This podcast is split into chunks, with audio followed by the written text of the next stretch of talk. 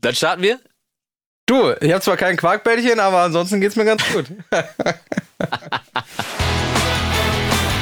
DAW Versteher, dein Podcast im Recording-Blog mit Björn und Jonas. Herzlich willkommen hier zu einer weiteren Ausgabe vom DAW-Versteher Podcast. Heute mal aus getrennten Studios. Ich erkläre gleich genau warum. Freue mich aber jetzt erstmal, dass ich auf der anderen Seite vom Globus, hätte ich fast gesagt, auf der anderen Seite vom Münsterland zumindest mal meinen lieben Freund, die goldenen Ohren von Holtwig sitzen habe. Hallo Björn, freut mich, dass wir uns zumindest auf diesem Wege sehen können. Ja, wunderschönen guten Tag, lieber Jonas. Äh, schade, dass du äh, nicht den Weg heute nach Holtwig äh, auf dich nehmen konntest. Vor allem, dass du keine Quarkbällchen mitgebracht hast. Das finde ich natürlich sehr schade. Trotzdem freue ich mich sehr, äh, dein strahlendes, lächelndes Gesicht äh, hier über das World Wide Web zu sehen und begrüße dich natürlich auch für alle unsere Hörer an den Rundfunkempfangsgeräten.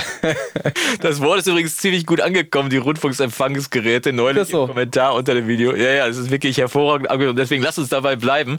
Und zum Thema Quarkbällchen, ich habe tatsächlich, äh, ja, ich hätte jetzt einen Bringdienst organisieren können, der dir vielleicht Quarkbällchen mitbringt, aber ich muss dir noch ein bisschen mehr den Mund wässrig machen, denn ich hatte eigentlich noch eine Überraschung für heute vorbereitet, aber leider hat uns oder mir zumindest Corona ja einen Strich durch die Rechnung gemacht, zu dir zu fahren, denn ich habe Corona im Haus, meine Frau und meine Tochter sind beide positiv und dann habe ich gedacht, ich weiß nicht genau, ob ich mich heute auch angesteckt haben werde. Von daher dachte ich, lasse ich mal das Virus lieber zu Hause und wir machen jetzt mal eine Remote-Session und äh, ja, können uns ja so auch sehen, was ja auch nicht verkehrt ist, aber das sorgt natürlich dafür, dass ich folgende Überraschung, wo ich jetzt hier hingreife, dir leider nicht überreichen kann, denn ich bin aktiv gewesen und habe gedacht, wenn wir doch das nächste Mal wieder lecker Käffchen oder ähnliches trinken und du ja so eine tolle Maschine hast, habe ich dir eine Tüte Espresso besorgt. Oh. Von der Röstbar aus Münster. So. Frau Meyers Mischung. Das sieht sehr, sehr ja. gut aus. Also Frau Meyers Mischung Espresso wartete darauf, von uns beim nächsten Mal verkostet mhm. zu werden.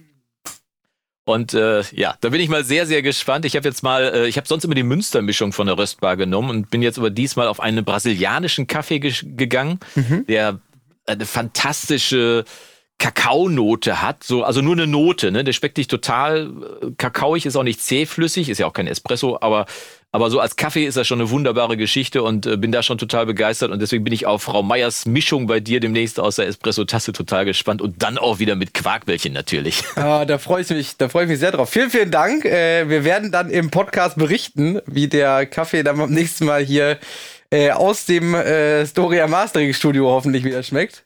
Wir ähm, werden den hoffentlich dann auch live verkosten. Genau, übrigens, äh, ich muss sagen, die letzten Male, wo ich Quarkbällchen eingekauft habe jetzt, ne? Wir hatten ja, die meisten Hörer werden das ja mitbekommen haben, äh, immer einen Quarkbällchen-Engpass in den letzten Folgen. Das heißt, äh, entweder du oder ich, je nachdem, wer eingekauft hat, hat ja immer den kompletten Bestand der hiesigen Bäckerei aufgekauft. Ähm, ich muss sagen, ich war jetzt ein, naja, zweimal Quarkbällchen einkaufen. Also ich esse Quarkbällchen auch außerhalb des Podcasts. Äh, ich, ich, bremse auch für Tiere oder was? Ja, ich wollte das ja nur nicht, dass die Hörer denken, äh, ich esse die ja nur, äh, wenn wir uns treffen. Ne? Nein, nein, nein. Also so ist es nicht. Äh, auf jeden Fall hätte ich bei den beiden Einkäufen, glaube ich, auch 25 Quarkbällchen oder 30 Quarkbällchen kaufen können. Natürlich. Ähm, ja, aber das ist schade, dass das die letzten Male nicht so war. Aber ich blicke in eine rosige Zukunft. Für die nächsten Podcast-Termine werden wir, denke ich mal, wieder ausreichend Quarkbällchen haben. Definitiv. Quarkbällchen Nachschub auf jeden Fall nicht stoppen. So viel ist schon mal sicher. Wollen ja auch nicht vom Fleisch fallen. Äh, apropos vom Fleisch fallen äh, oder vom Getränk fallen. Wir waren ja gerade schon bei einem feinen Getränk. Was sagt dir das Getränk Wodka? ich weiß, worauf du hinaus willst, vermutlich. ja, also ein sehr. Mal, Wodka ist ja die polnische Variante von Wodka und ich glaube, du hast neulich Wodka trinken dürfen. Kann das sein? Ja, genau. Ich äh, hatte die große Ehre, nicht nur mit dem Großmeister of Polka, äh, dem Pavel Popolski, durfte ich nicht nur Wodka trinken auf der Bühne, sondern durfte auch äh, musizieren äh, tatsächlich, ja musizieren, äh, aber ich, ich kenne Pavel ja etwas länger. Ich habe eine Zeit lang mal sein Management gemacht, aber ich weiß, dass er auf der Bühne Schlagzeug spielt. Jetzt bist du auch Schlagzeuger. Wie geht das zusammen? Ja, der Pavel ist ja nicht nur Schlagzeuger, sondern ist ja ein, äh, ja, wie sagt man das, ein Musikgenie. Also der äh, vermutlich bringt überall was raus, was passendes, aber äh, Klavier ist äh, mindestens genauso äh, stark äh, bei ihm äh, wie, wie Schlagzeug, Schlagwerk. Er hat auch vier Kessel, oder drei Kesselpauken aufgebaut auf der Bühne und ein, äh, was ich sehr witzig fand, auch ein getriggertes äh, Gewürzregal. Das heißt, er hat ein Gewürzregal und wenn er dann äh, auf die verschiedenen vermeintlichen Gläser gehauen hat, hing da hinten ein, äh, ein Trigger dran und dann hatte er ein komplett chromatisches, äh, ja, wie ein Glockenspiel sozusagen. Ne? Also er hat gesagt, hier, jetzt hau ich mal auf den Pfeffer, bing, jetzt hau ich mal auf den Zucker, bong. So quasi, ne? So klingt der Zucker. Ja, sehr, sehr witzig. Auf jeden Fall ähm, hat der Pavel gefragt äh, zu Beginn der Show, ähm, ob ein Schlagzeuger anwesend ist im Publikum. Und witzigerweise saßen wir jetzt mit fünf Schlagzeugern nebeneinander, äh, weil äh, ich diese Karte. Alle hacke dicht. Ja, genau. äh, weil, weil, wir, äh, weil ich diese Karte geschenkt bekommen habe. Und zwar von meinem alten Orchester, beziehungsweise äh, besser gesagt äh, vom Schlagzeugregister meines alten Orchesters. Ähm, Wie genau. viele Schlagzeuge hat denn so ein, so ein Orchester normalerweise? Ja, so zwischen vier und acht im besten Fall äh, kannst du schon, kannst schon gebrauchen. Aber äh, auf jeden Fall wird das Konzert wie alles zweimal verschoben, wäre nicht 2020 gewesen. Und ähm, die Jungs haben mich dann eingesammelt ähm, und dann gab es auch äh, auf dem Weg zum Konzert sicherheitshalber auch schon mal das ein oder andere Getränk und natürlich auch den einen oder anderen äh, Wodka. Und äh, ich sag mal so, bei allen anderen Konzerten wären wir negativ aufgefallen als Publikum. Ähm, beim Konzert von Pavel Popolski natürlich nicht. Wir sind natürlich sehr positiv direkt aufgefallen bei Pavel und äh, hatten direkt ein dickes Stein im Brett bei ihm, äh, sodass er uns den Begrüßungswodka dann auch direkt selber mal gebracht hat von der Bühne runter. äh, ja, und so ist es dann gekommen, äh, dass ich dann äh, ziemlich am Ende der Show äh, dann auf die Bühne durfte und mit ihm äh, Hey Na Na Na, äh, das berühmte Lied, äh, ich glaube, wenn ich das richtig im Kopf habe, das meistgehasste Lied seiner Oma, die immer gerufen hat, Hey Na Na Na. Äh, ja, genau. Und ähm, für alle Interessierten, es gibt ein Video. okay, wo finden wir das? Ich hoffe nirgendwo. Ich hoffe nirgendwo. Okay, dann lade ich das gleich noch in meinem Insta hoch. besser, besser nicht. Also äh, es war, war auf jeden Fall sehr witzig, hat sehr viel Spaß gemacht, äh, aber äh, ja, wie das dann immer so ist, ne? Dann in so einem Moment, wenn du dann da sitzt auf einem sehr interessant aufgebauten kleinen Kofferschlagzeug, also was wirklich teilweise dann aus einem Koffer besteht und kleinen Trommeln, äh, was mehr so an die Anatomie eines Kinderschlagzeugs äh, erinnert, äh, war dann doch nach dem Genuss von einigen äh, Wodka und anderen diversen Getränken schon eine kleine Herausforderung, da drauf zu spielen. Aber ihr habt auf der Bühne auch Wodka getrunken, oder nicht? Ich war total überrascht, habe ich dir ja schon erzählt. Ne? Ich kam auf die Bühne und ähm, er hat mir natürlich dann wieder so ein Pinchen in die Hand gedrückt. Ähm, und ich bin jetzt davon ausgegangen, er wird ja nicht auf der Bühne die ganze Zeit Wodka trinken. Er wird ja Wasser trinken. und ich nehme. Das ist ja auch selber hackedicht. Genau. Ich nehme dieses Pinnchen in die Hand und wir stoßen ein und ich denke, was zur Hölle? Der trinkt wirklich hier auf der Bühne Wodka. Das ist nicht zu glauben. äh, oder er hatte noch mal irgendwie eine Ecke, weil es war vom gleichen Tisch. Äh, hat er die beiden Gläser genommen. Oder er hatte noch mal so eine Ecke, wo er genau weiß, da ist kein Wodka drin, weil ich kann mir nicht vorstellen, dass er sich an so einem Abend irgendwie 10 oder 15 Wodka da reinknallt. Kann man nur hoffen, dass er einen Fahrer dabei hat. auf jeden Fall die ganze die Familie oder der, der Familie Popolski ist auf jeden Fall ein extrem musikalischer, aber auch ziemlich, ziemlich lustiger Haufen gewesen. Ähm, die gehen ja aktuell nicht als komplette Familie auf Tour, sondern nur Pavel äh, alleine. Aber es gibt so ein ganz berühmtes Plakat von der Familie Popolskis, wo, wo Achim, also äh, Pavel quasi, Achim heißt ja, äh, Pavel heißt ja eigentlich Achim, und ähm, wo Pavel dann in der Mitte sitzt und drumherum haben wir quasi so letztes Abendmahl mäßig, haben wir dann so, ähm, saßen dann so alle Leute aus der Familie Popolski. Und an der Seite stand dann auch der Bassist, der dann so eine Kiste Bier reingehalten hat. war quasi der ungläubige Thomas oder der, der äh, Judas oder wie man das nennt. Und dieses Foto, das habe ich damals äh, komplett organisiert, das Shooting. Und äh, wir haben da wirklich ein fantastisches Shooting gehabt, bis auf die Tatsache, dass sich der Gitarrist mächtig den Kopf in diesem Fotostudio gestoßen hat und wir den direkt mal ins Krankenhaus fahren mussten. Und äh, das war ein, ein Riesenchaos, aber dieses Bild, wie der Familie Popolski da an diesem Tisch sitzt, quasi letztes Abendmahl mäßig, ist so legendär gut geworden, dass es wirklich jede Mühe wert war. Und äh, die Mucker sind ja auch überall zu finden. Ne? Unter anderem der Bassist zum Beispiel, der ist ja unter anderem der Bassist von äh, Stefanie Heinzmann. Oder bei, ähm, bei Vanessa Mai spielt er auch. Und alles Profi-Mucker, die du überall auf der ganzen Welt zu finden äh, scheinst und die wirklich ein, ein irres musikalisches Verständnis haben, was wirklich fantastisch ist. Deswegen, deswegen war der Familie Popolski auch so fantastisch, weil eben nicht nur die Idee super ist und die, das ganze äh, Arrangement und so weiter, die, die Achim da alle gemacht hat, irgendwie, also Pavel, ich komme immer durcheinander, aber äh, sondern alle Musiker waren auch wirklich auf Weltklasse-Niveau, was wirklich einen Riesenspaß gemacht hat, mhm. dann der Polka zu spielen. Und wenn du dich ja jetzt quasi in die Reihe einreihen darfst, der Musiker der Familie Popolski, möchte ich sagen, dass das ja von einem Ritterschlag nicht allzu weit entfernt ist, mein Lieber. ja, äh, du, äh, der, der musikalische Vortrag an dem Tag hätte, glaube ich, nicht dem entsprochen, äh, was ich sonst geneigt bin abzuliefern äh, bei musikalischen Anlässen. Aber äh, ja, es war auf jeden Fall sehr, sehr witzig und es war mir natürlich eine riesige Ehre, äh, da mit dem, äh, mit dem Pavel Schrägstrich Achim da auf der Bühne äh, zu musizieren. War auf jeden Fall sehr witzig, ja. Ja, für Leute, die die Verbindung nicht hinkriegen zwischen Pavel Bobolski und Achim, ähm, schaut euch mal im Internet, gebt einfach mal Hurz ein und sucht mal nach Happe Kerkeling Hurz. Da gibt es einen Pianisten am Klavier, der die ganze Zeit sagt, maybe we should repeat the first part of the so. Und das war Achim, der dann da damals Klavier mit Happe gespielt hat und heute als Pavel Popolski nicht minder erfolgreich ist. Das muss man wirklich so sagen. Also wirklich fantastischer. Der Ansatz ist wirklich klasse. Ich kannte den Ansatz eigentlich schon. Den gab es nämlich früher mal von einer Kapelle, die nannte sich Fred Kellner und die famosen Soul Sisters. Und die haben die Geschichte erzählt, dass Fred Kellner quasi die Musik erfunden hat. Also jegliche Art von Musik. Und die haben das vor 30 Jahren schon gemacht.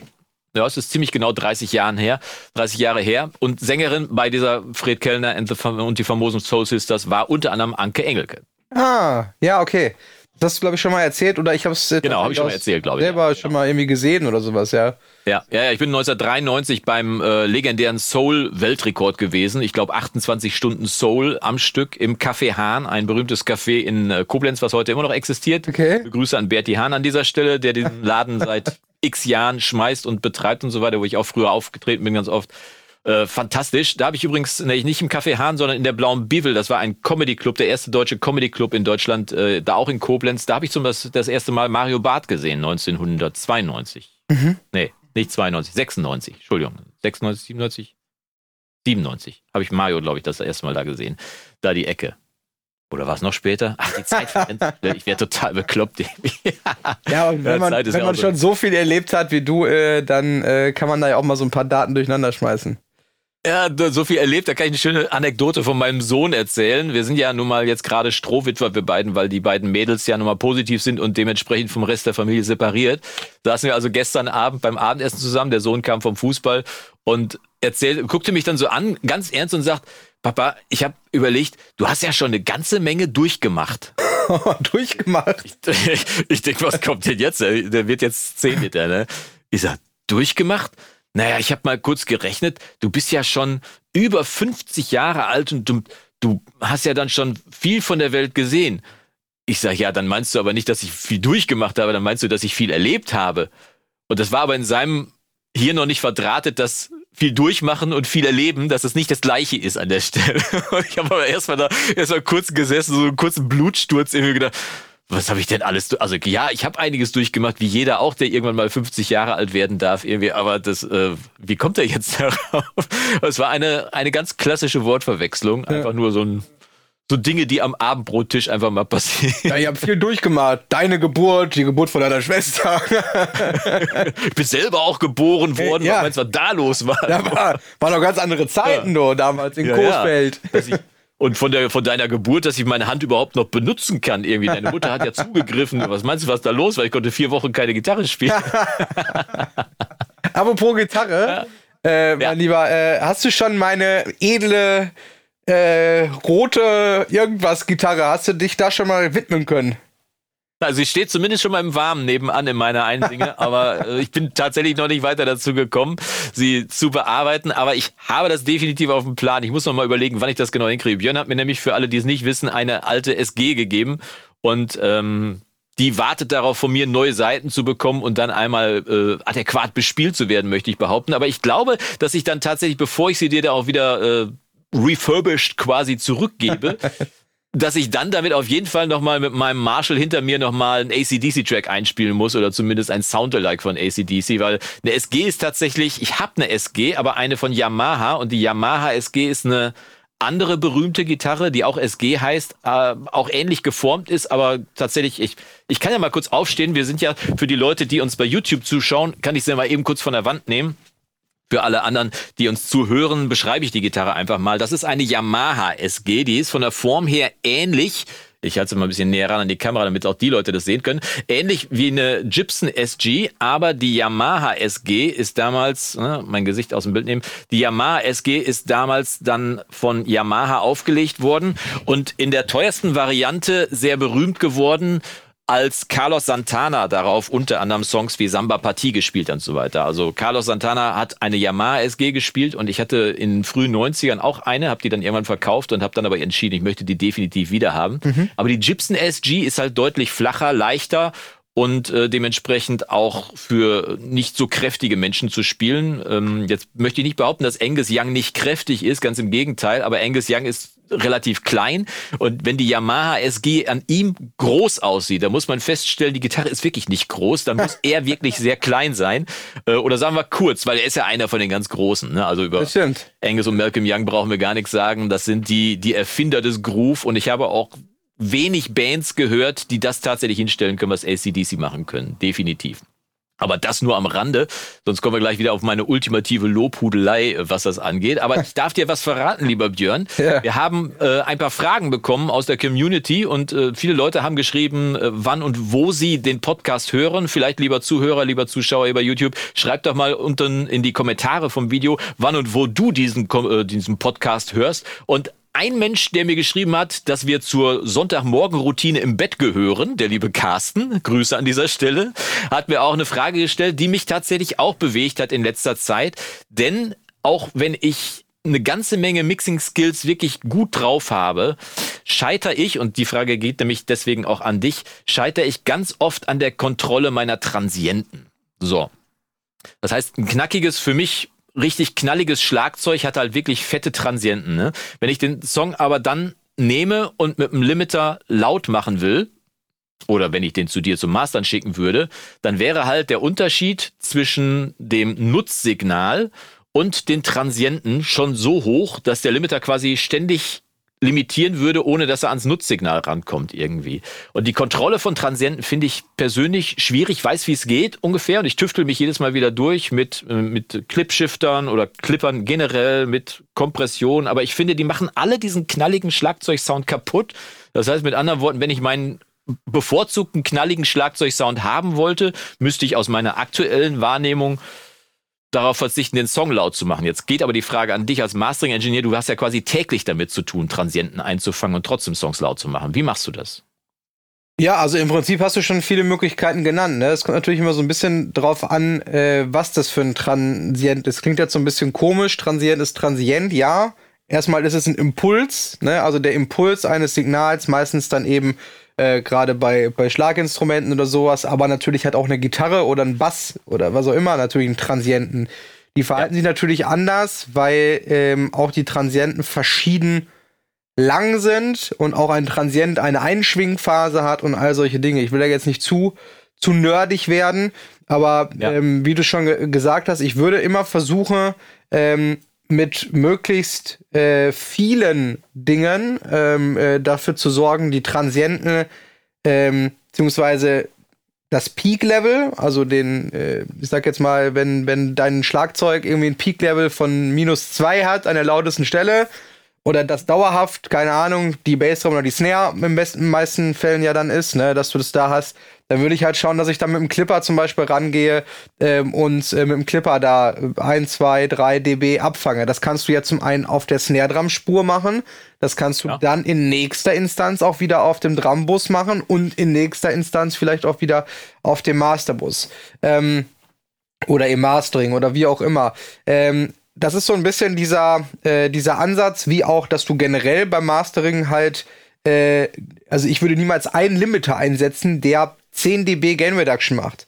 Selbst ja, wenn ich ja. jetzt, warum auch immer, so viel ähm, äh, äh, Lautheitsunterschied haben möchte zum Mix. Sondern ich würde das immer mehrere Tools machen lassen, weil es gibt immer Punkte, ähm, wo ähm, die Verzerrung, die erzeugt wird oder sowas nicht mehr schön wird oder hörbar wird oder wie auch immer. Ne? Und so ist das auch. Es gibt allerdings einen Nachteil bei dieser Geschichte, dass man sagt, ich gehe auf die Snare-Spur, ich gehe auf die Drumgruppe, ich gehe auf den Masterbus oder ich gehe auf den Muckebus oder wie auch immer, wie du jetzt also an verschiedenen Stellen das zu machen.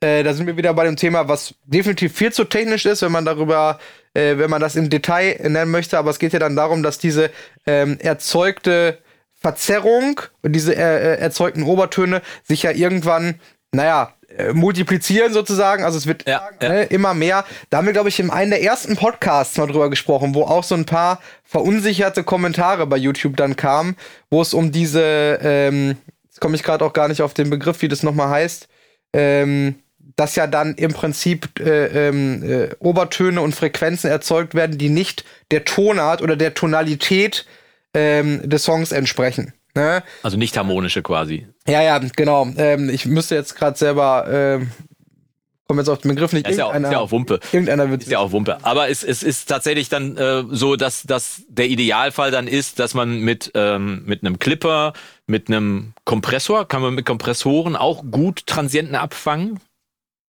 also ein Limiter ist ja, ist ja ein Kompressor mit einem, mit einer, äh, mit einer maximalen äh, Ratio quasi eingestellt und mit einer sehr schnellen Reaktionszeit. Ein Kompressor müsste ja, wenn man den auf den schnellsten Wert stellt, auch zumindest in der Lage sein, 2, 3 dB abzufangen, oder? Theoretisch schon.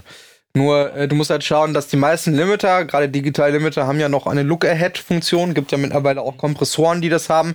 Das heißt, wenn du wirklich, da reden wir ja dann über, über True Peaks oder ne, Intersample Peaks, wenn du die wirklich abfangen willst, dann musst du ja äh, mit Look Ahead äh, arbeiten. Das heißt, du musst das Signal ja vorher analysieren, damit du weißt, dieser ja. Moment, der jetzt kommt, da muss ich jetzt äh, so und so stark zugreifen. Das können auch Kompressoren, definitiv.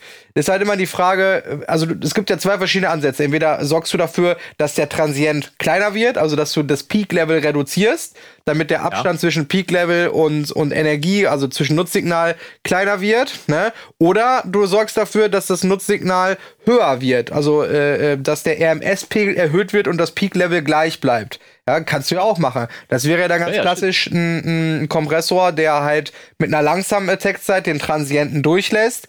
Ähm, Schnell Release. Genau, und dann alles andere dafür eben nach oben holt. Ne? Das, das wäre auch ein klassischer Ansatz, äh, ähm, äh, das zu machen. Ne? Deswegen, man kann das nicht pauschalisieren, sondern man muss immer den Ansatz sehen, wo, also wofür das ist. Der größte Fehler ist, glaube ich, dass viele halt äh, irgendein Tool, ein Kompressor oder ein Limiter haben, der super, super, super viel arbeitet, ähm, auch auf der Summe oder sowas und der einfach alleine völlig überfordert ist mit dem Aufwand, den er zu betreiben hat. Und gerade bei Transienten, umso schneller das äh, der Song ist, also umso mehr Transienten hintereinander ja kommen, umso verwaschener wird dein Signal äh, im, äh, im Zweifel, ne? wenn du es durch äh, zu starke Kompression oder durch zu starkes Limiting ähm, dann irgendwie äh, versuchst in den Griff zu kriegen. Ne? Kann natürlich aber ja. auch soundästhetisch gewünscht sein. Gibt ganz viel, äh, wo das hörbar ist, ne? Hörbare Kompression, klar. Ja, ja. Und True Peak hast du gerade schon angesprochen, war, war ganz lustig. Ich habe gestern, ähm, ich habe es nie richtig nachgemessen, mal was so echte True Peaks machen oder sonst was irgendwie. Ne? Man hat ja, ich kann ja im, im, äh, im, im Julian Lautnismeter kann ich mir anzeigen lassen, was so meine maximalen True Peaks sind. So, jetzt habe ich gestern einen Pfeil ausgespielt als Wave-File und habe da äh, minus ein dB gehabt für meine True Peaks, wurden angezeigt im, im Julian.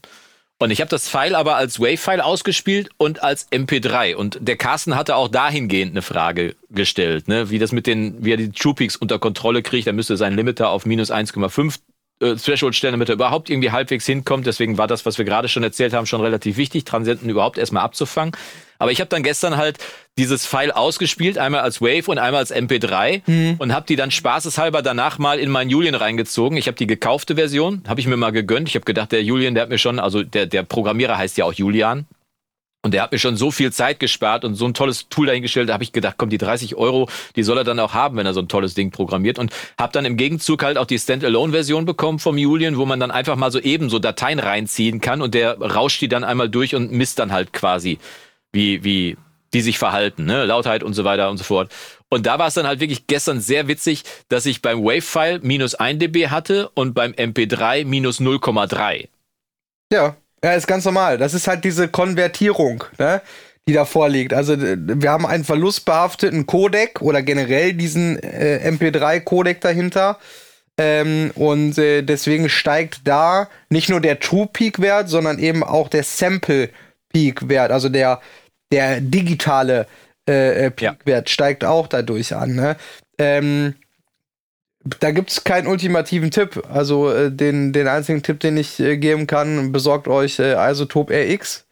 Ähm, weil in Isotop RX gibt es die Möglichkeit, wenn du ähm, zu verlustbehafteten Formaten konvertierst, also zu MP3 oder OGG oder benutzt das überhaupt noch jemand? Egal. Äh, zu all diesen ganzen äh, verlustbehafteten Sachen konvertierst, kannst du da nochmal ähm, zusätzlich einen Limiter beziehungsweise auch eine Normalisierung einstellen. Ähm, ah. das, äh, das heißt dann Prevent Clipping heißt die Option, also äh, Clipping vermeiden. Äh, und dann gibt es diese zwei Möglichkeiten, dass er entweder nochmal einen Limiter einsetzt ähm, Habe ich noch nie so drauf geachtet, ob der jetzt so großartig dann auch soundtechnisch eine Veränderung bringt, weil ähm, ich sage jetzt mal MP3-Dateien, die ich erstelle, die sind ja nie, die werden ja niemals veröffentlicht oder sowas. MP3-Dateien, die ich erstelle, sind äh, im Zweifel, weiß ich nicht, dafür, dass sich die, der Künstler oder so sich dann irgendwie hin und her schickt äh, mit, mit seinem Produzenten oder ja, ja, genau. per WhatsApp oder, oder per E-Mail mal eben oder sowas, ne? Ja.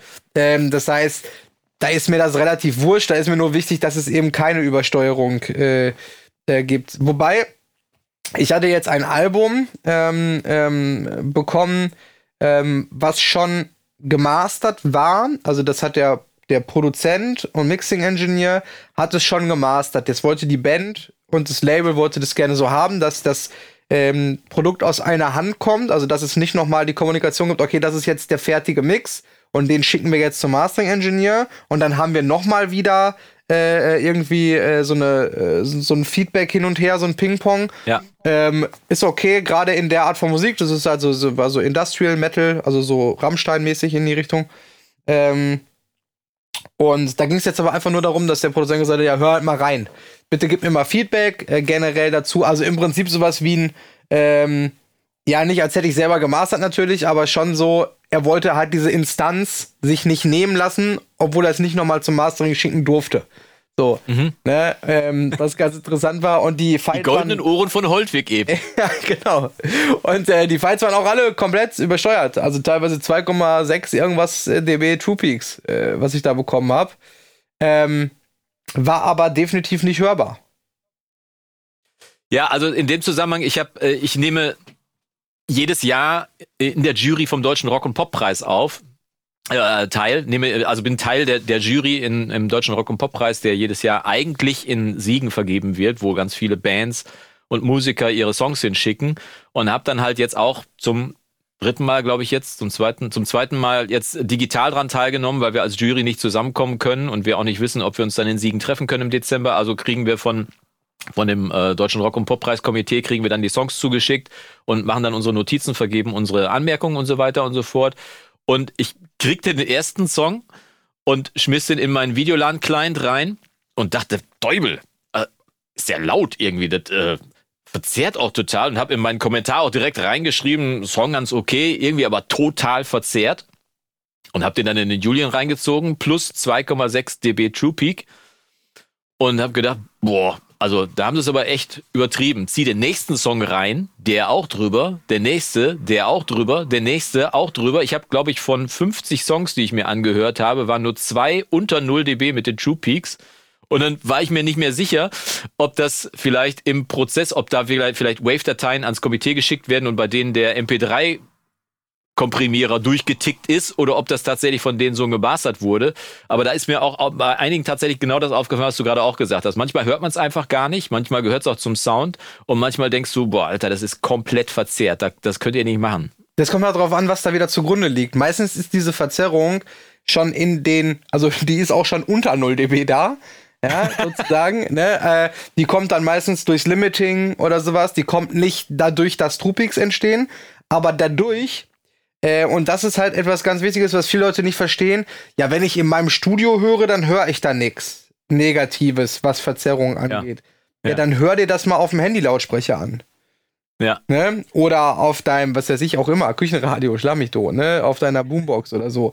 Äh, da wirst du, wenn es hörbare Verzerrungen gibt, ähm, die dann durch einen viel, viel, viel, viel schlechteren ähm, äh, digital zu Analog-Konverter in deinem Handy oder wo auch immer laufen, ne? Und eben auf Lautsprechern, die einen sehr, sehr begrenzten Frequenzbereich haben. Ne? Das heißt, ähm, ganz viel Verzerrung oder auch Geräusche, ähm, wo ich als Mastering Engineer total austicke, äh, äh, irgendwie Klickser und Knackser und Schmatzer und weiß ich nicht, ähm, hören ganz, ganz viele äh, Leute gar nicht. Ja, weil sie verdeckt werden. Oder nehmen sie nicht als störend wahr, vielleicht. Entweder das oder weil sie eben total überdeckt werden auf ihrem System, auch weil sie gewisse Frequenzbereiche eben deutlich weniger hören oder sowas, ne? Ähm, und so ist es eben auch mit, mit True Peaks, mit der Verzerrung, die dann entstehen kann. Natürlich, also, weiß ich nicht, ich würde jetzt mal wetten, guck dir die Top 100 Single-Charts in Deutschland an, ich würde wetten, bei 50% der Stücke hast du auch einen True Peak, der über Null ist. Ja, und das, ja. Äh, äh, das nicht nur jetzt die deutschen Charts, sondern generell, ne? Viele sagen, juckt mich halt nicht. Ne, äh, der, der Künstler oder das Label möchte da die maximale Lautheit rausgepresst haben. Und diese 1 dB Luft, die ich da mache, die müsste ich dann erstmal irgendwie äh, vorher wieder aufholen, äh, ähm, ja. Limiting oder, äh, oder wie auch immer. Äh, oder durch ja. Kompression. Äh, und das will ich nicht. Deswegen, in Anführungsstrichen, auf gut Deutsch gesagt, scheiße ich da drauf und stelle das halt so ein völlig okay, kann man ja auch machen. Ich meine Gott, wenn es vernünftig klingt, ist ja alles gut. Aber ich wollte gerade sagen, das hat, heißt das im Umkehrschluss dann quasi, wenn es Form, wenn es okay klingt, also wenn es nicht verzerrt, wenn ich es ganz normal ausspiele und dann True Peaks mir einhandle und dann, dann sind die wahrscheinlich weniger hörbar, als wenn ich sie vorher schon vorm Limiter habe und äh, das, was du gerade schon gesagt hast, äh, und die dann einfach nur nochmal negativ verstärkt werden durch diese. Ja, klar, ist ja dann auch, du weißt ja, also so richtig klar, weißt du auch nicht, was macht denn am Ende der Distributor auch damit, ne? Also welches Format ja. ist das dann ganz genau, was dann irgendwo ankommt, ne? Auch wenn dann da überall jetzt HD und Ultra HD steht und so, die Leute aber trotzdem vielleicht auch irgendwo im Zug sitzen und scheiß Internetverbindungen haben oder sowas. Man darf das halt nie vergessen. Ich bin immer der Meinung, alles, was du selbst in der Hand hast, das sage ich ja immer, wenn es um Sample Rate Conversion und Dithering und keine Ahnung was geht, alles, was du selber in der Hand hast, solltest du immer äh, bis zum letzten so gut wie du kannst immer abliefern. Alles, was du nicht selbst ja. in der Hand hast, äh, da kannst du dich auch nicht drüber aufregen. Nur wenn ich ein File halt abgebe, wenn das Wave-File halt schon dB True Peak hat, dann kann ich, kann ich mir sicher sein, dass das bei einer Konvertierung zu einer MP3, die weiß ich nicht, 96 oder 128 Kilobits per Second hat, dass das mit Sicherheit dann 3 dB True Peak sind am Ende. Ob das dann hörbar ist, äh, ob sich da jemand drüber echauffiert, äh, der äh, mit seinem Handy Mucke hört oder wie auch immer, weiß ich nicht. Ja? Aber da gibt's doch an der Stelle, gibt's da nicht ein Plugin, mit dem man dann diese verschiedenen Formate dann auch mal testhalber checken kann? Da gibt's doch, glaube ich, von, von, von Metric AB oder so ähnlich, gibt's doch so, so ein Plugin, mit dem man sich auch vorspielen lassen kann, wie ein, wie ein, ein Song klingt, wenn man den in dem und dem Format ausspielt oder nicht. Ich glaube ja, ich müsste dieses Streamliner, kann das sein? Ja, irgendwie sowas. Ich habe da irgendwas tickt auch in meinem, ich habe es auch nicht, aber irgendwas tickt in meinem Kopf, dass es so, ein, so eine Simulation quasi gibt, mit der man sich dann quasi das nochmal so unter den und den äh, echten Bedingungen quasi simuliert nochmal. Ja, es gibt auch, gibt auch ein ganz altes Plugin äh, von ähm, Sonox. Ähm, ähm, und das ist, äh, das heißt Fraunhofer Codec. Das ist tatsächlich vom Fraunhofer Institut ähm, mitentwickelt oder wie auch immer. Und da hattest du auch die, das ist schon, weiß ich nicht, wie alt das ist. Diese Sonox-Plugins, die sind ja ziemlich alt. Ähm, ja. Ne? Ähm, die äh, sehen zumindest so aus. ja, ja, die, die sind ja auch wirklich äh, bestimmt 15, 20 Jahre alt oder so, würde ich jetzt mal behaupten. Ähm, auf jeden Fall äh, konntest du da dann auch schon äh, MP3 und AAC und keine Ahnung was ähm, dir, dir vorspielen lassen in Echtzeit. Ne? Genau. Ja, okay. Also was die wenigsten ja wissen, ist, das Fraunhofer Institut in Deutschland hat tatsächlich diesen MP3-Codec entwickelt damals als Format, um zu gucken, ob man verlustbehaftet dann in dem Fall möglichst gut klingende Musik hinkriegen kann. Und tatsächlich, ähm, ich erinnere mich dunkel, dass ich mal die Geschichte davon gelesen habe. Derjenige, der sich das äh, ausgedacht hat, der ist nicht lizenzbeteiligt. Also er ist jetzt nicht stinkereich geworden. Das ist so wie der Typ, der die E-Mail erfunden hat. Wenn der pro, pro verschickter E-Mail nur 0,000000001 Cent bekommen würde, wäre der reicher als Elon Musk und, und Bill Gates zusammen. Aber die Jungs vom Fraunhofer Institut haben quasi sich diesen Codec ausgedacht und dann haben die damit die, die erste, ich glaube, die haben so ein klassisches Stück damit exportiert oder haben diverse Stücke exportiert und bei einigen funktionierte das und bei anderen nicht. Und dann haben sie sich halt gefragt, warum das nicht funktioniert und mussten dann auch im Bereich Dithering auch mit Rauschen irgendwie arbeiten, um es dann hinzukriegen, dass der Codec tatsächlich überall gut funktioniert. Müsste ich nochmal genau nachlesen, wie das damals gewesen ist. Aber wie gesagt, die haben, die haben keinen Cent an, dieser, an diesem äh, Ding verdient. Irgendwie. Bitter, ja. Okay.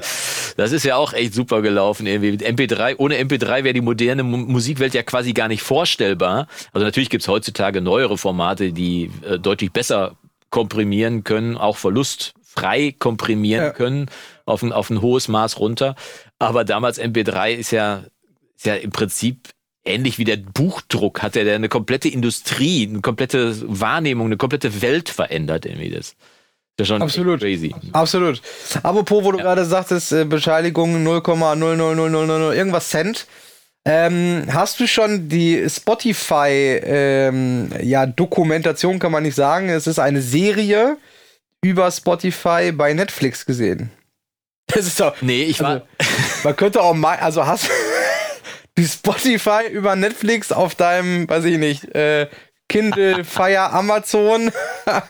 ich, ach, ich, ich bin ja froh, wenn ich jede Woche meinen Böhmermann gucken kann, wo er wieder mal irgendeine, irgendeine Peinlichkeit aufdeckt und, äh, und auch wirklich mega aufdeckt. Ich bin ja ein Riesenfan von Jan Böhmermann. Ich fand den früher richtig kacke. Äh, weil als er bei 1 Live noch seine, seine, seine Rubrik als äh, Lukas Podolski hatte, aber bin danach wirklich Fan von ihr. Ja, der hatte früher, der Lukas, ne, hat er bei, bei 1 Live im Radio so eine, so eine Radiodoku gemacht, beziehungsweise eine Radio-Comedy war das. War eigentlich lustig, aber ich irgendwie hat sich mir das nicht erschlossen. Aber das, was Böhmermann heutzutage im ZDF, äh, wie heißt das, ZDF Magazin Royal macht, ist wirklich jedes Mal wirklich eine Sensation. Seine Performance, die Aufarbeitung von der Redaktion, die finden immer irgendeine Sauerei irgendwo, die einfach aufgedeckt werden muss. Ja. Das, äh, das, ähm, das Köln-Ehrenfeld Rundfunkorchester ist eine Sensation, finde ich. Das Orchester, was er da im Hintergrund sitzen hat, ist eine Sensation. Im Vergleich zu übrigens dem der Band, die bei Joko und Klaas spielt, die ich überhaupt nicht gut finde. Und der alteingesessenen Raab-Band, beziehungsweise TV-Total-Band, die natürlich eine gute Band ist, die, das sind ja gar nicht mehr die, äh, wie hieß die Band denn noch? Doch, das sind die Heavy Tones. Das sind ja genau die Heavy Tones, aber früher als Herb dann noch am Schlagzeug saß, übrigens auch aus dieser Koblenzer Clique, hat früher bei Fred Kellner Schlagzeug gespielt, um da mal einen Bogen zu schlagen. Ähm, haben die mir noch besser gefallen, aber das, das äh, Köln-Ehrenfeld äh, Rundfunk Staats- oder Landesorchester oder wie es genau heißt, ist wirklich ein sensationelles Orchester, eine super Band, die wirklich, ich, immer wenn die Gäste da haben, freue mich. Ich habe die mal mit Dendemann gesehen. Dendemann ist da aufgetreten und hat da performt irgendwie. Das war wirklich richtig gut. Und wie gesagt, ich bin ein Riesenfan von Böhmermann und freue mich zumindest, wenn ich das einmal die Woche sehen kann. Aber jetzt muss ich mir mal gleich was auf die Checkliste draufschreiben. Was, erzähl mal kurz, worum es geht bei Spotify. Ja, also die Serie heißt The Playlist. Ähm, ich habe jetzt auch ähm, erst, äh, ich glaube, drei Folgen geschafft. Ähm, es ist so aufgebaut, dass, äh, dass es immer um eine Person geht. Also aus die quasi die Firmengründungsgeschichte aus Sicht einer Person ging halt mit dem los, der die Idee hatte. Ne, wusste ich auch gar nicht, dass das ein Skandinavier, ich glaube ein Norweger ähm, äh, ist. Äh, ähm, und dann geht es um den, den Labelchef. Ähm, das war da, der war damals bei Sony. Sony hat aber abgelehnt. Das ist dann, also damit geht es dann weiter. Sony hat abgelehnt. Äh, ähm, dann geht es einmal um die Firmenanwälten, äh, die dann überhaupt erstmal dieses Konstrukt schafft, dass das überhaupt, weil es war ja, es gab ja überhaupt keine Rechtsgrundlage für Musikstreaming. Ne, die wurden nee. behandelt am Anfang wie, ja, sie wollen Radio- und Internetradiosender gründen. Nein, nein, nein. Ne, also, ähm, äh, dann geht es um die Anwälte. Das sind jetzt die drei, die ich gesehen habe. Ähm, ja. Ich weiß jetzt nicht genau, ich glaube, dann gibt es noch einmal, äh, eine Folge ist aus der Sicht einer Künstlerin, äh, was wiederum okay. eine Freundin, also eine gute Freundin von diesem Gründer ist, eine Schulfreundin oder so. Und dann gibt es noch zwei weitere Folgen. Da bin ich jetzt gespannt. Äh, hatte ich leider jetzt auch keine Zeit und keine Möglichkeit äh, mehr weiterzuschauen, aber ich schätze, ich werde das. Aber ist es äh, wirklich Inside? Also gibt es wirklich auch äh, dreckiges Wissen oder sonst was? Oder ist das einfach nur eine Doku, äh, so als wenn die auch bei Bayern München in der, in der Kabine mit sind und machen? Also es ist keine Dokumentation im klassischen Sinne. Es ist schon geschauspielert, ne? Also äh, okay. ist eine Serie äh, darüber, mhm. was davon jetzt eins, ob das jetzt alles eins zu eins genau so passiert ist, weiß ich nicht. Das wäre jetzt gefährliches Halbwissen von mir zu sagen, das war genau so. Wie bei The Crown. The Crown ist auch nah am Original, aber eben nicht das echte englische Könighaus. Äh, Kenne ich nicht die Serie, keine Ahnung. Ja, ja, so. Da müsste ich meine Freundin fragen, die kennt das wahrscheinlich. Da müsstest du dann deine Freundin mal fragen. Genau, äh, die ist ja so äh, äh, Royal-Fan auf jeden Fall. Nee, aber was davon stimmt, weiß ich nicht, ist aber auf jeden Fall interessant. Alleine zu sehen, ähm, selbst wenn davon, sagen wir mal, wenn, wenn das auf wahren Begebenheiten beruht, klar, die werden jetzt nicht jede Konversation eins zu eins da original nachgestellt haben, aber ich kann mir schon sehr, sehr gut vorstellen, dass es genau so war, weil die sitzen dann da, also äh, in der ersten Folge ist es, glaube ich, äh, oder so, er und sein, sein Geschäftspartner, sein Geldgeber, die sitzen halt dann in diesem, ähm, äh, ja, in Deutschland wäre das ja dann die GVL, also die äh, Verwaltung der Musiklizenzen und Musikrechte. Nee, in ja. Schweden. Genau, ist nicht Norwegen, sondern Schweden. Und dann sitzen halt in so einem, ja, so wie man sich das so vorstellt, wenn, ja, wenn wir halt äh, im Finanzamt äh, hinter Dupfing irgendwo auf dem Flur sitzen und warten, vor, vor 20 Jahren halt, ne, in so einem alten, ranzigen öffentlichen Gebäude halt, wo dann äh, dir dann äh, so eine so eine Mitte 50-jährige Dame gegenüber sitzt, äh, die dir jetzt erklärt, was die Zukunft der der Musik ist äh, irgendwie.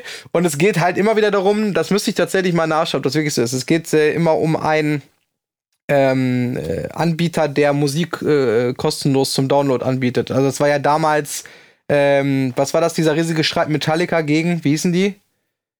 Ähm, dieser File-Sharing-Dienst. Torrent. So, äh, äh, ja, ich weiß, was du meinst. Ähm, ja, äh, wo, wo früher äh, die, die Dateien dann zum Runterladen. Ja, ja, genau. Und das, da, das kommt. Da, oder sonst was? Ja, kann sein.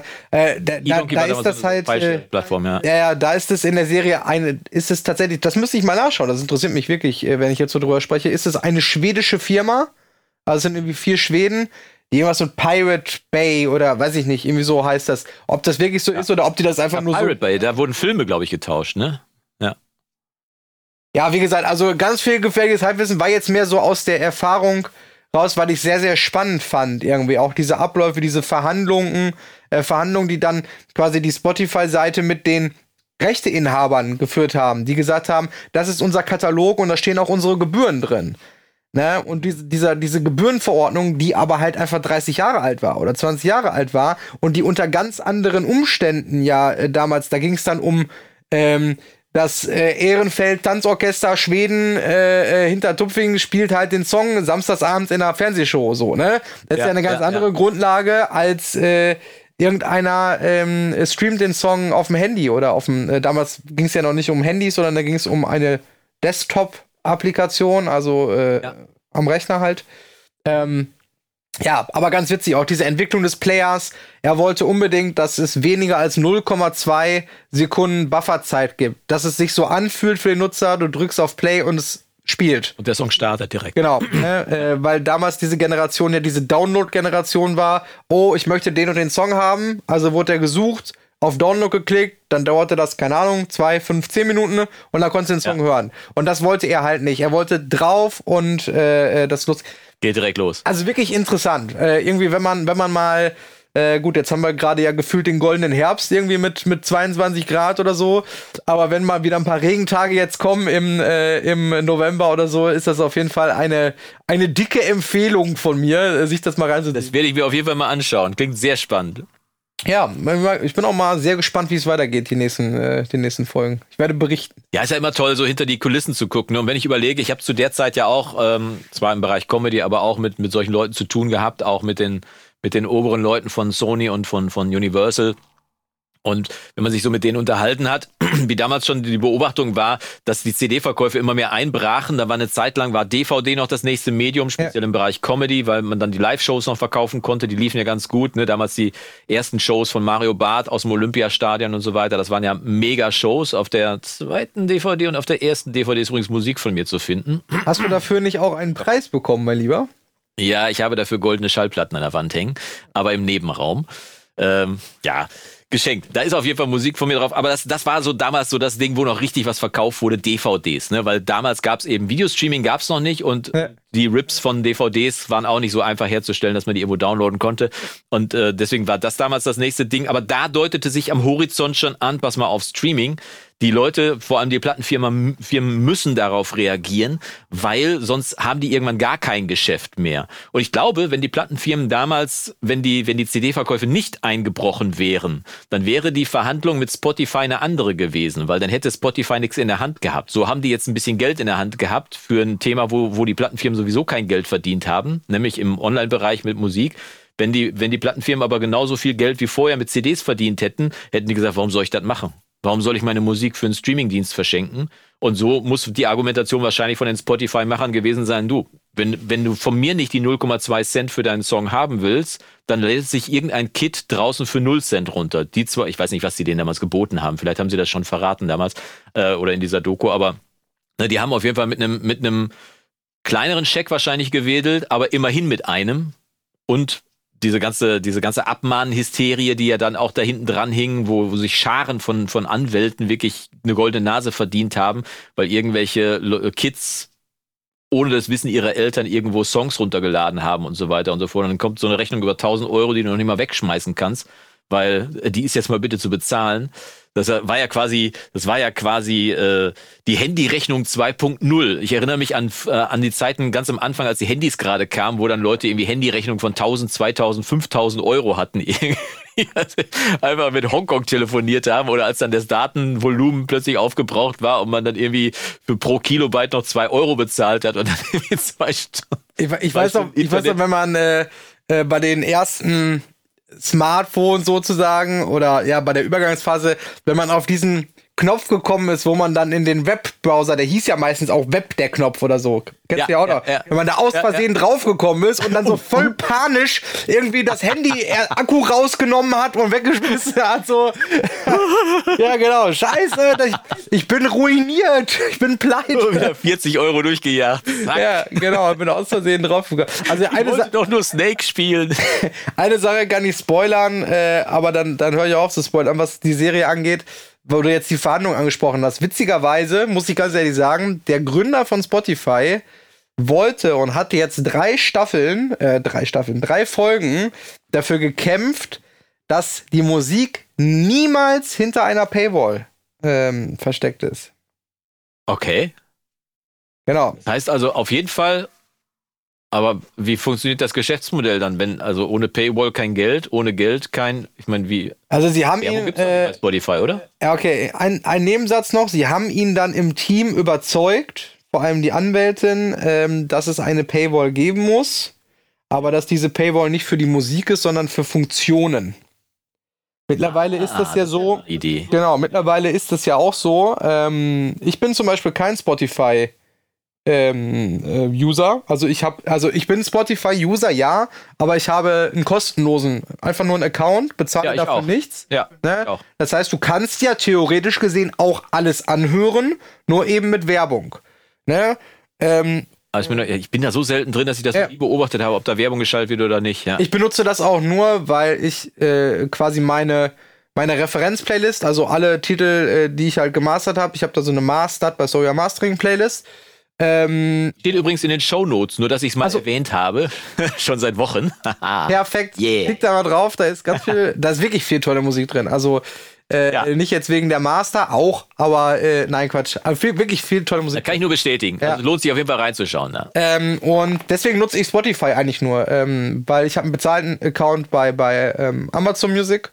Ähm, deswegen habe ich da dementsprechend nicht. Und du kannst dann halt Musik hören, du kannst aber dann auch nur, weiß ich nicht, pro Stunde irgendwie eine gewisse Anzahl an Tracks quasi anklicken und hören und dann hm. kommst du automatisch wie in so ein Radio, sage ich jetzt mal, wo dann zwischendurch andere Songs und dann kommt der Song, den du dann hören wolltest oder sowas. Ah, okay, verstehe. Okay. Ähm, genau. Ja, aber ist ja, ist ja mehr als legitim. Ne? Ich meine, viele Leute beschweren sich, dass Musik über, über solche Streaming-Dienste entwertet wurde. Und ich bin auch so ein bisschen der Meinung, dass ja. es verschiedene Dienste gibt, die den Wert von Musik deutlich runtergesetzt haben. Da gehört auch YouTube zu, da gehört auch Spotify und die Streaming-Dienste dazu. Auf der anderen Seite haben sie das Medium demokratisiert, die Musik. Das heißt, man ist nicht mehr abhängig von großen Publishern. Das heißt, wenn ich heute meinen Song rausbringen will, dann muss ich halt eben nicht mehr bei Tom Bohne von Universal anrufen und fragen, ob er mir einen Plattenvertrag gibt, sondern ich kann meinen Song einfach raushauen und fertig ist die Laube. Das heißt, auf der einen Seite die Vorteile für ganz viele Künstler, die ihre Musik an die Leute kriegen können oder zumindest veröffentlichen können, ohne dafür Hilfe zu brauchen.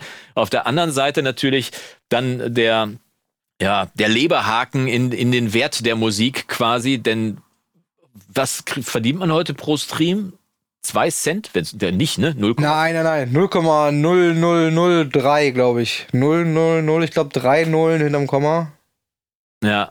Ja, ja, also da siehst du mal, wie viel Streams du überhaupt brauchst, um überhaupt mal einen Euro rauszukriegen bei der ganzen Geschichte. Und von daher, ja, ich meine, Taylor Swift wird es egal sein. Ne, die freut sich dann über die Zahl, hey, wieder ein Rekord aufgestellt und äh, das neue Album soll super sein. Ich habe noch nicht reingehört, dieses Night. Äh, so, meine Tochter hat es gesagt, wäre eine Sensation. Äh, Im Spiegel stand sogar ein Bericht darüber, dass es eine super, hat eine super Kritik gekriegt. Deswegen meine Aufgabe für dieses Wochenende, mir das neue Taylor Swift-Album anzuhören. Allein ja, Bekannter vom Jahr hat da mit äh, produziert.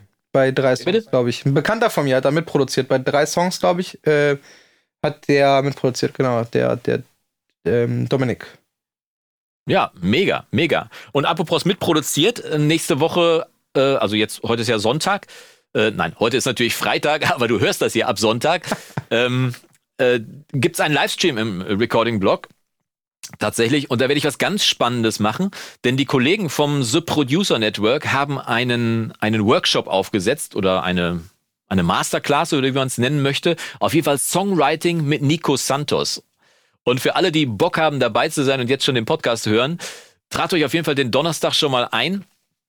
Ich verlinke das dann unten nochmal in den äh, Shownotes, wann und wo es genau stattfindet, der Livestream. Denn ich werde dann vor der Kamera, werde ich mir diesen Kurs kaufen und dann werden wir zusammen reinsneaken und reingucken, was es denn da alles gibt. Weil Nico Santos beim Songwriting und seinem Team über die Schulter zu schauen und mal in einen wirklich aktuellen Chart-Hit reinzuhören. Ich meine, man kann bei mir im Premium-Bereich natürlich auch extrem viel gute Musik finden äh, hochprofessionell aufgenommene Musik, alles aus allen Genres, die du abmischen kannst, lernen kannst und so weiter und so fort. Deswegen, ich will mein Angebot gar nicht kleinreden, aber jemandem wie Nico Santos und seinem Team über die Schulter zu schauen, ist vielleicht nochmal was anderes Cooles. Ne? Das heißt, wenn ihr schon Premium-Mitglieder sein solltet, danke.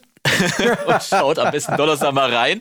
Wenn ihr noch nicht Premium-Mitglieder sein solltet, gönnt euch das auf jeden Fall und schaut auch am Donnerstag rein und dann schauen wir zusammen rein in den in diesen Kurs, den die Kollegen vom Producer Network aufgesetzt haben und schauen mal, wie Nico Santos da so das angeht, was da an Wissen vermittelt wird und wie viel man davon mitnehmen kann. Ich glaube, der Kurs kostet 99 Euro über viereinhalb Stunden Videomaterial da am Start und äh, man guckt wirklich bei einem aktuellen Charted den Jungs über die Schulter. Bin ich schon sehr drauf gespannt und würde mich freuen, wenn einige von hier vom Podcast auch mit rüberkommen und äh, Lust haben, dabei zu sein. Auf jeden Fall. Vielleicht hast du ja auch Bock dabei zu sein. Björn, kannst ja mal gucken, ob du da Zeit findest, am Donnerstag mir mal beim Livestream quasi bei einer, wie nennt man solche Videos? Reaction-Videos? Ich glaube, Reaction-Video nennt man das. Jonas W. reagiert auf Nico Santos. Ja. äh, JW Reaction to Nico Santos. äh, Masterclass. Klingt doch großartig. Also ich bin, äh, bin leider nicht dabei, weil wie du weißt, bin ich ja ein fleißiges Bienchen und muss äh, donnerstags abends immer ähm, äh, knapp 50 Leute dazu bringen, das Richtige zu spielen. Ähm, Nach deiner Nase zu tanzen. Auch das, auch das. Da gestern Donnerstagabend war, kann ich sagen, das funktioniert auch teilweise sehr gut. okay, alles klar. Okay, dann pass auf, dann verrat uns doch bitte doch, äh, bevor wir gleich noch zum Abschluss kommen, welche Knaller habt ihr denn gestern gespielt auf der Probe? Gestern auf der Probe. Wir haben gespielt gestern ja. äh, äh Sax, Wind and Funk zum Beispiel. Oh, Sex, Wind and Funk, also nicht Sex, Wind and Fire. Nee, genau, äh, aber angelehnt daran. Also äh, da sind, das ist ein Medley, es ist äh, für ähm, ein Saxophon-Satz-Solo, also für, den gesamten, für die gesamte Saxophon-Section. Das heißt, hm? es geht los mit September, dann ähm, Spinning Wheel. Ah. Ähm, und was ist da noch drin? Birdland ist noch drin. Okay. Ich, ich glaube, die drei Titel. Dann haben wir noch. Ja, einen Bassisten mit an Bord, der dann, ja. der dann dieses Oberton-Solo äh, spielt. Ähm, nee, das ist da nicht drin. Das ist äh, das ah. Bass-Solo ist da nicht drin. Aber wir haben eh Bassisten, ja, genau. Ähm, ja, das ist schon ein fantastisches Orchester, was ich da ähm, was ich da dirigiere, ähm, mit knapp äh, 60 Musikern. Ähm, wow. Sind wir sehr, sehr gut äh, aufgestellt. Dann haben wir noch ein, ein schönes Frank Sinatra äh, Hits Medley gestern auch gemacht. Ähm, Mit Sänger oder ohne? Äh, nee, das machen wir instrumental, aber wir machen jetzt in diesem Jahr äh, beim Konzert äh, mit einer Musical-Gruppe ähm, zusammen, ähm, die mit knapp zehn Leuten dann dabei sind und da machen wir ein richtig, richtig fettes Medley von ähm, vom Godmaster auf Musical von äh, Andrew Lloyd Webber mit all seinen Hits. Da bin ich schon, äh, bin ich schon sehr gespannt. Oh.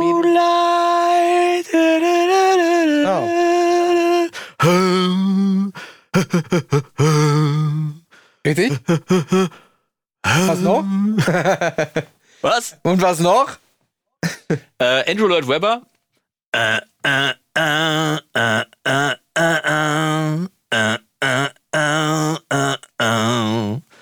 Guckt mal in die GEMA-Datenbank, der steht da auch mit drin. Ist beim Schreiben von Smoke on the Water. Er war nämlich auch da, als Deep Purple, Deep Purple äh, am Genfer See gesessen haben und gesehen haben, wie das Studio von Frank Zappa abgeraucht ist. Auf der anderen Seite vom Lake. Ah, okay. Ja, wusste ich tatsächlich gar nicht. Äh, interessant. Ja. Ich habe nee, hab mir äh, den Spaß mal gemacht und reingeschaut in die, in die äh, Leute, die daran beteiligt gewesen sind, bei der GEMA eingetragen sind. Und tatsächlich äh, lese ich so die ganze Liste durch, wer alles so da gewesen ist und wer alles beteiligt war an dem Song. und lese so, Andrew Lloyd Webber, was? Was? Smoke on the Water? Jetzt habt ihr mir alles kaputt gemacht, habt ihr mir. und dann Jesus Christ, Superstar.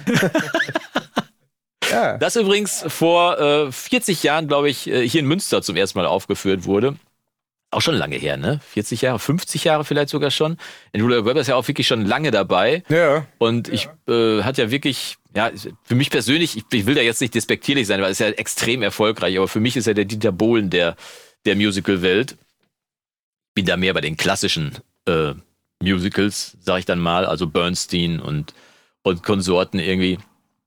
Aber nichtsdestotrotz auf jeden Fall mega erfolgreich und Cats ist ja nur wirklich, das war ja ein Ding, wo man wirklich sagen muss, alles klar, Alter, da hast du jetzt die Latte auch nochmal neu hochgelegt und äh, das Musical nochmal ins neue Jahrtausend geholt oder ins neue Jahrhundert war es dann dementsprechend. Ja, Respekt auf jeden Fall. Ja, cool. Dann ja, coole Mucke, ja. Lord Weber Special. Ja. Du, äh, coole Mucke äh, haben wir da auf jeden Fall am Start. Copacabana haben wir auch noch gemacht gestern. Ah. Geile Nummer. Da sitzt du aber dann nicht am Schlagzeug, oder? Nein, ich muss ja dirigieren. Das ist ja, ist ja das Problem. Aber da habe ich genug fähige Leute äh, sitzen und stehen, die das, äh, die das hinbekommen. Also. Äh, Hast du auch einen, der so, der die ganze Zeit macht? Äh, das ist die Kuika heißt ja das Instrument. Die Kuika, die haben wir noch nicht, aber ich überzeuge gerade äh, das Orchester, dass wir das unbedingt anschaffen müssen die Kuika. Gibt vielleicht noch einen kleinen Anspieltipp. Ich habe neulich aus Versehen, warum auch immer, auf irgendeinem bummeligen Mittwoch mal vorm Fernseher gesessen und hatte aus Versehen äh, TV Total an mit dem fantastischen Sebastian Puffpaff, der das wirklich großartig macht. Ich kenne ja TV Total noch aus, aus Stefans Zeiten bin da auch ganz oft gewesen mit den Künstlern, mit denen ich äh, unterwegs gewesen bin. Und äh, der Sebastian Puffer macht das auch ganz großartig. Und mein Sohn saß zufällig neben mir. Und dann wurde gerade so ein, so ein Schnipsel eingespielt von unserem Olaf Scholz, wie er neben Macron hergeht und ein bisschen lacht. Und er lachte irgendwie ganz komisch, aber es war so alte TV-Total-Tradition, dass man aus irgendeinem Schnipsel Musik macht. Und er lachte irgendwie so ganz komisch irgendwie. Und dann ging er zu dem Percussionisten rüber und der holte genau diese Kuka raus. Kuika. Hatte dann sein Wei ja, Kuika holte dann sein, sein nasses Läppchen raus, das man ja braucht für diesen Stab. Also man muss sich vorstellen, so, eine Tonne mit so einem Fell drauf. An dem Fell ist so ein Stab und der Stab wird mit einem nassen Lappen gerieben. Und dann kam halt auch dieser und dann hat die Band, die Heavy Tones haben dann gespielt irgendwie und dann wurde quasi dieser Clip vertont. Das war ja, war, war fast wie früher, als Stefan aus Maschendrahtzellen mal wieder einen Hit gemacht hat oder so. Äh, also in der, gerade in der lateinamerikanischen Musik gibt es schon echt extrem interessante Percussion-Instrumente äh, teilweise. Äh, äh also das ist, äh, ja, ist immer interessant, gerade wenn man das auch im Orchesterrahmen oder so in der Big Band oder so hat und dann die, die Percussionisten dann irgendwie fragen, mal, was ist denn das überhaupt? Was ist denn Kuika? Noch nie gehört. Ja, und dann stehst du da als Dirigent vor 60 Leuten und machst Uhuhuhu. und alle gucken dich an so, sag mal, ist der jetzt, ist der jetzt komplett irgendwie äh, gegen die Wand gelaufen oder was ist da jetzt los? Ne? Aber ähm, ähm, ich habe eine Sache total vergessen. Ähm, und zwar habe ich ja am Ende der letzten, des letzten Podcasts, ne, habe ich ja voll den, ja. den Cliffhanger gemacht falls ja. du dich noch erinnerst, bei, äh, bei dir äh, im Studio. Äh, und ich habe tatsächlich die eine oder andere Nachricht bekommen, irgendwie mit so richtig krassen, boah, was passiert denn jetzt? Und äh, jetzt verrat doch mal, ich kann da nicht zwei Wochen drauf warten. Und jetzt brauchen wir fast eine Stunde, um da mal irgendwie äh, drüber zu sprechen. Aber äh, vielleicht. Äh, Stopp, bevor du es verrätst. Also ich er erzähle, ich weise an dieser Stelle darauf hin, dass die zärtlichen Cousinen mit Atze Schröder und Till Hoheneder, ich glaube, in den ersten 50 Folgen den Cliffhanger auch immer gesetzt haben, aber nie aufgelöst haben, weil ja, gut, die dann, Zeit einfach abgelaufen war. Dann machen wir das jetzt auch so. dann machen wir da. sagen wir verschieben den Cliffhanger dann auf nächste Woche. Genau. Nee, übernächste Woche. wir, wir, machen, wir machen so lange Cliffhanger, bis wir auch mal, bis wir nicht nur drüber sprechen, sondern auch mal was vorzeigen können, Jonas. Dann müssen wir ja auch erstmal ein bisschen in die Bringschuld rein, ne? Verdammt! Na gut, alles klar. Aber wie gesagt, äh, das müssen wir dann leider auf nächstes Mal verschieben, weil unsere Zeit schon wieder abgelaufen ist. Ah, mein Gott, wer hat an der Uhr gedreht? Genau. Ist es wirklich schon so schwer? Ja, die Stunde ist schon wieder um. Ich bedanke mich für deine Zeit auf jeden Fall, mein lieber Björn. Das war wieder ein großer Spaß hier. Wir beiden zusammen im, äh, ich habe gerade schon überlegt, wie ich den Titel mache. Äh, Björn und Jonas im Transient Express. Oh, Starlight Wir haben ja genügend über Transienten gesprochen. Orient Express, Transient Express kann man ja, glaube ich, mal machen. Auf jeden Fall bedanke ich mich. Schicke schöne Grüße nach Holtwig in die, in, in die goldenen Räumlichkeiten der goldenen Ohren von Holtwig und sage, schalten Sie auch nächste Woche wieder ein, übernächste Woche auch wieder ein, wenn unser Freund Björn Schlüter sagt, wir haben da noch eine Überraschung, die wir irgendwann auflösen werden. Alles klar in dem Sinne. Ihr Lieben, lasst es euch gut gehen. Und wenn es euch gefallen hat, schreibt es mal unten in die Shownotes, in die Kommentare rein oder bei, bei YouTube und so weiter. Abonnieren nicht vergessen und dann sehen wir uns in zwei Wochen wieder zum nächsten Podcast hier. DAW Versteher. Björn und Jonas sagen Tschüss. Ciao.